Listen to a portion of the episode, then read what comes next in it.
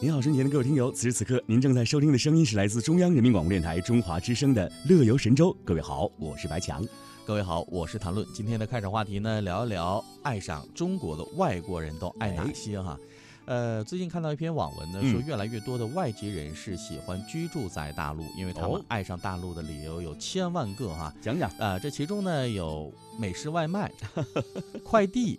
啊，二十四小时不打烊的饭店，是是是啊。啊，然后呢，还有这个很多很好用的 A P P，是啊，还有呢，这个打车很便宜，嗯，交通四通八达的，是高速火车可以通往任何地方，嗯，最重要的是治安好的半夜出门都不需要担心啊，所以呢，这些真的让人无法拒绝。对，说到这里让我想到昨天我在看这个一个喜剧节目，呃，我们从小看到大的一个加拿大的相声演员大山先生，大山先生啊，他是来的比较早了。对，他说他为什么喜欢中国，是因为他喜欢中国的文字和语言。嗯，他说深深吸引我的是他的文化，所以你看他中文讲的那么好，都可以来讲中文相声了。对啊，所以很多梗人家扔的很棒哎，包袱抖得很好，特别特别好。哎，我们再继续看这个报道啊，他们说。呃，大陆发达的手机外送 APP 配合手机支付系统，可以找到各种各样的美食。外国网友称啊，大陆人用不可思议的严谨态度，在预约时间内送达。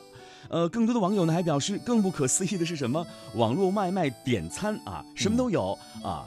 什么都不奇怪，对呀，我听说我有的同志还点过烤鸭嘞，点烤鸭回家吃，呃，然后呢，还有人在点那个麻辣火锅，是。韩锅的，你知道吗？对，哎，你像那个汽锅鸡，韩锅的，你知道吗？呃，像火锅会说话的这个海底捞，人家就是你要点的话，立马把锅送回家，对，还有炉子啊、炉子、盘子呢，还满足你们，比如说大家在一个城市当中，像北京比较大，那可能今天难以聚上哦，那我们可以一起聚来吃这个海底捞，比如说白强在。家啊，白强呢，在这个南二环住，是那我在东四环住，我们俩今天要吃火锅，定一个。白强说：“我请你。”我说：“好。”然后呢，这个海底捞就把锅送到我家了，是给你家送了一套。然后人家很贴心的还带来了那个视频头，多好，就是给你们调好位置，你们俩看着视频对着吃火锅。对，还提供这样的服务。呃，我们会发现现在大陆的这个餐饮市场真的已经进入到了这个互联网时代了，而且是真的以人为本。你需要什么样的服务，商家就开发什么样的服务给你，让你真的是足不出户就可以吃成大胖子。呃，当然了，适当运动还是要有的，没错。所以呢，在中国的美国朋友哈，他们说在这儿呢吃的很好，而且呢价格很便宜。是麻省理工学院的毕业生啊，他呢这位美国朋友在中国大陆居住了六年，他说呢这里有十种香菇的价格啊，嗯。至少有十种香菇的价格仅需美国的十分之一哇！街头的美食多到让人讶异。他说呢，朋友们合点了三个中国菜的外卖，人均只需要三到四点五美元，嗯，有时候只需两美元，嗯，那食物准时送达，超好吃。最重要的一点，不像我在美国还要需要给小费，哈哈这点省掉了。其实说到这里，我会发现啊，在北京不仅可以吃到各种各样的美食，您不仅可以感受到各种各样的这个快捷的服务，更重要的从餐饮文化当中也感受到了中国餐饮文化的一个博大和精深，太丰富了。在北京，比如说今天呢，您不想吃这个北京菜，是您可以再吃湖南菜，哎，川菜是广西菜、粤菜，对啊，东北菜那这里还有一些很有特点的这个蒙古族风味的，你知道朝鲜族风味。在我的家乡啊，我们。兰州人特别想念家乡的牛肉面，那兰州的牛肉面，对啊，每每就会觉得，在别的地儿吃不能解馋，但是现在在北京有很多特别道地的兰州牛肉面，做的很好了，对啊，一解我们的思乡之愁。还有说这儿，我想到前些日子我跟一位韩国朋友在一起聊天，他也说中国食物丰富让他难以想象。我说为什么？你看你们在吃这个呃烧烤的时候，排骨可以大块大块的点，我们在韩国。吃一块排骨像是过年一样，所以我会觉得幸福来的是多么的突然呐！价钱是有点高啊，所以呢，现在在这个大陆你可以吃的这些可选的美食哈，嗯，很多种很多样。哎，那包括刚才我们讲到的国内的一些美食，是是是，那还有一些国外进来的世界美食，呃，世界美食，对，比如说。披萨，呃，汉堡啊，这是外国友人的世界美食啊，没错，呃，包括呢，还有一些中东国家的一些阿拉伯的美食啊，对，啊，然后呢，我们还可以在这吃到这个叫前段时间吃的这个比较好吃的这个寿司，嗯啊，现在在讲究这种这个呃很精对很精很精致的日式嗯料理。是，那可能在前几年大家追求的就是日式料理的新鲜就好了，嗯，现在在新鲜的基础上要精致说的对，啊，可能你不需要吃饱，但是嗯你今天会吃的很愉快，吃的很好，没错。这点很重要啊。其实我觉得，当世界美食汇聚在北京的时候，嗯它本人对中国餐饮也会起到一个啊、发展和壮大的作用，是让我们取别人之长，补嗯自己之短。没错，那但是呢，在发展的过程当中啊，嗯任何事物都是这样，在发展的过程当中呢，也一定会有一些小的瑕疵嗯，。是，那比如说在前两年，那整个送外卖的过程当中呢，就出现了一些不不尽如人意的地方。嗯但是很快大家在纠正，行业在自律，嗯那让它有一个良性的发展。嗯那当然了，这些这个投资人哈、嗯也都不是傻蛋，嗯，谁投的这个行业和产业，不想说是把它做成这一锤子买卖。对，所以呢，也经过了大刀阔斧的整合。所以现在目前呢，在大陆，在北京，呃，我们经常使用的，比如说百度外卖，对啊，美团，啊，美团外卖嗯。啊，然后还有一个饿了么呃饿了么，这嗯。三大家、对。三足鼎立了。是，那其实，在这个之前呢，也有很多哈，最后大浪淘沙，剩了三家。是、啊那这三国是否能够鼎立起？我们这个拭目以待啊，这个拭目以待哈。是，呃呃，但是呢，我们在选餐的过程当中，有些朋友还会发现，嗯，为什么这个喜欢用手机 APP 来点餐？最重要的原因是有一些优惠你在店家堂食是没有的，说的对，因为你占那个堂食的时候，你会影影响人家那个翻台率，对没错不对？那如果点这个外卖的话呢，你在家里面，你省了这个出门的成本。对。啊、还有店家给你的优惠折扣，是。何乐而不为？而且里面的优惠券真的是让你非常非常的炸舌。比如说，我记得前些天我在订某餐的时候，嗯。呃，花了一百二十五块钱，他告诉你二十五块钱我们就可以减十八块钱，甚至减二十块钱。哎，你用一百块钱可以吃到五道菜、四道菜，多划算！很划算，但是在堂食的时候，你就很难吃到这这么多品种了。没错，当你把这五道菜端上来之后，你会发现小惊喜，哎，送饮料嗯啊，还有送果汁儿，还果汁。儿、小菜是吧？很多很哎多。呦，灵的嘞！是，我会发现，先当这个 O to O 走进餐饮市场的时候嘿，哎，有很多的商家运用的特别好。我记得前些日子我们在订呃某京味儿菜的时候，你发现没有？嗯，他给我们送餐之后还送什么？送了桌布。桌布对，就你吃饭的时候，他有一个一次性的桌布给你。这样的话呢，你在吃这个外卖的时候，也不会说把这个脏的东西撒的哪都是。对啊最重要的是呢，广告还在上面，这又起到了一次给自己做广告的效应。所以你看，现在大家脑脑子真的灵的哈，嗯，迎合市场，同时呢推销自己。没错。我觉得大家已经开始逐渐的，呃，进入到最佳的那个商业运营状态当中来了。对啊，啊，所以我们会觉得现在只要你在北京。或者说在大陆各个地方，嗯只要你打开刚才我们所说的三个网站，嗯你不管在哪儿订餐也好，或者说你让他买药也好、买水果也好，嗯他都会在准时的时间为你来送到。准时很重要。在这里，我想再说一点，就是我们会嗯发现，每每有很多的快递小哥快走到某小区的时候，他是奔跑的速度，嗯而且我们也在很多的这个交通事故当中看到，有很多的快递小哥为了准时送到这一餐而不惜闯红灯等等等等，我们看到了很多的这个车祸悲剧。在这里，我们也想通过我们的电波来呼吁一下，订餐的人和送餐的人都能够相互理解，站在对方的角度去考虑问题。是，哎，如果他迟个五分十分，你也别太催他了。也不要这样的，真的一点人情都没有的，就点了一个差评啊。啊当然呢，对于一个行业的约束呢，嗯是需要一定的这个规则的。可是呢，我们在约束他的同时呢，是不是要考虑一些人性的东西在里面哈？啊，说到这儿呢，我刚才突然想起了昨天晚上听的一档节目，嗯，这个节目很有趣，说我用声音给你做了一道菜，哦，呃，这是一位美食爱好者，嗯他把他料理一顿晚饭的嗯声音全部都收集起来，嗯然后呢加以解说，嗯讲了一个跟自己姥姥有关的故事。嗯因为这道菜是姥姥曾经教他的，是，啊、在姥姥手下吃到觉得非常的好吃。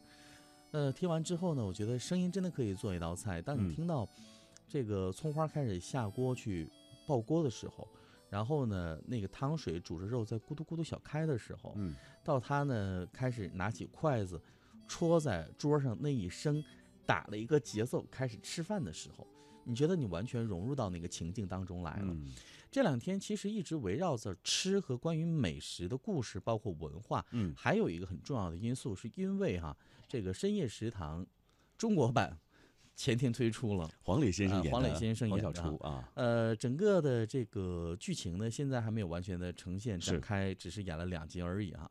呃，但是呢，已经引来不少朋友的吐槽啊。对于有些故事呢，生拉硬套。嗯，其实我看完之后，我持个人观点。嗯，我跟众多网友的这个看法是一样的。为什么我们不选择的是在中国大陆的夜市？为什么我们选择的不是烧烤摊儿？嗯，为什么我们选择的不是一个牛肉拉面店？比如说像马华这样二十四小时的拉面店。嗯，他也有他自己的这个真实的故事在里面啊。呃，看到 这个开始的时候，在深夜给客人煮方便面这个场景，还真是着实让人觉得，嗯，有一些不是那么尽如人意。其实你说完，我就在想，可能这个深夜食堂如果能够更深入的来表达中国餐饮文化的话，是非常有趣的。就像刚才你讲的，大家用做饭的一些音效堆积成一盘菜，会让我们。留心发现，原来生活真的很美，原来生活真的很美妙。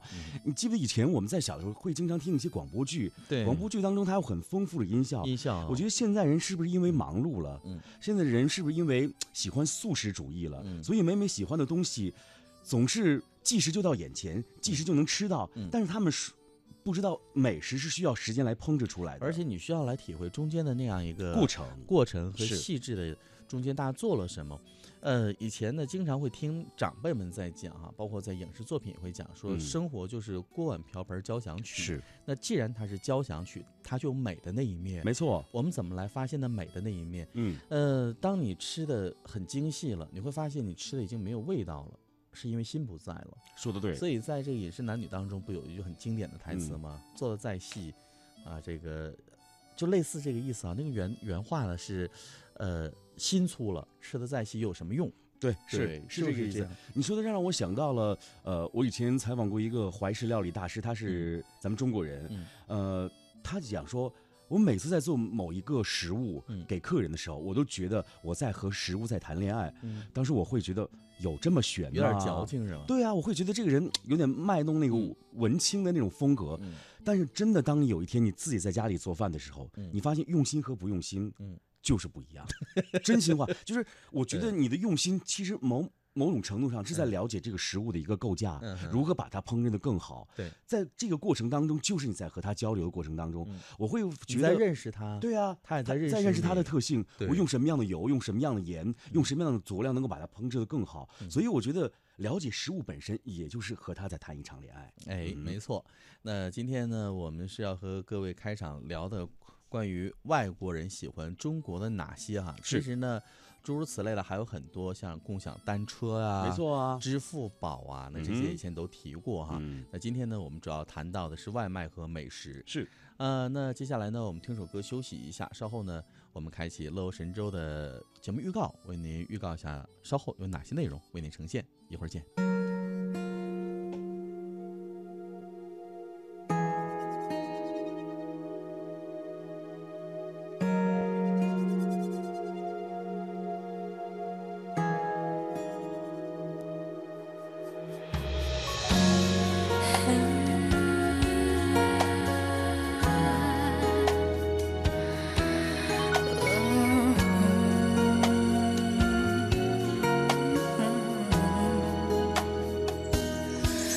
心若倦了泪也干了这份深情难舍难了曾经拥有天荒地老已不见你。暮暮与朝朝，这一份情永远难了，愿来生还能再。度拥抱，爱一个人，如何厮守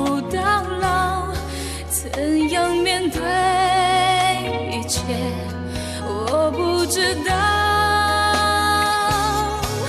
回忆过去痛苦的相思忘不了为何你还来拨动我心跳？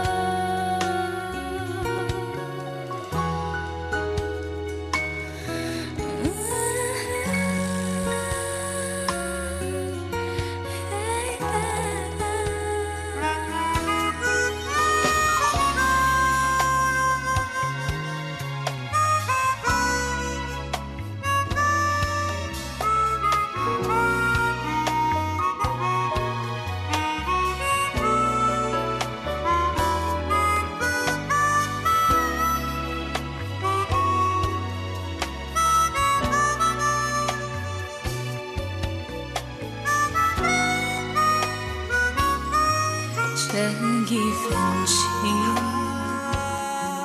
永远难了，原来是还能再度拥抱，爱一个人如何厮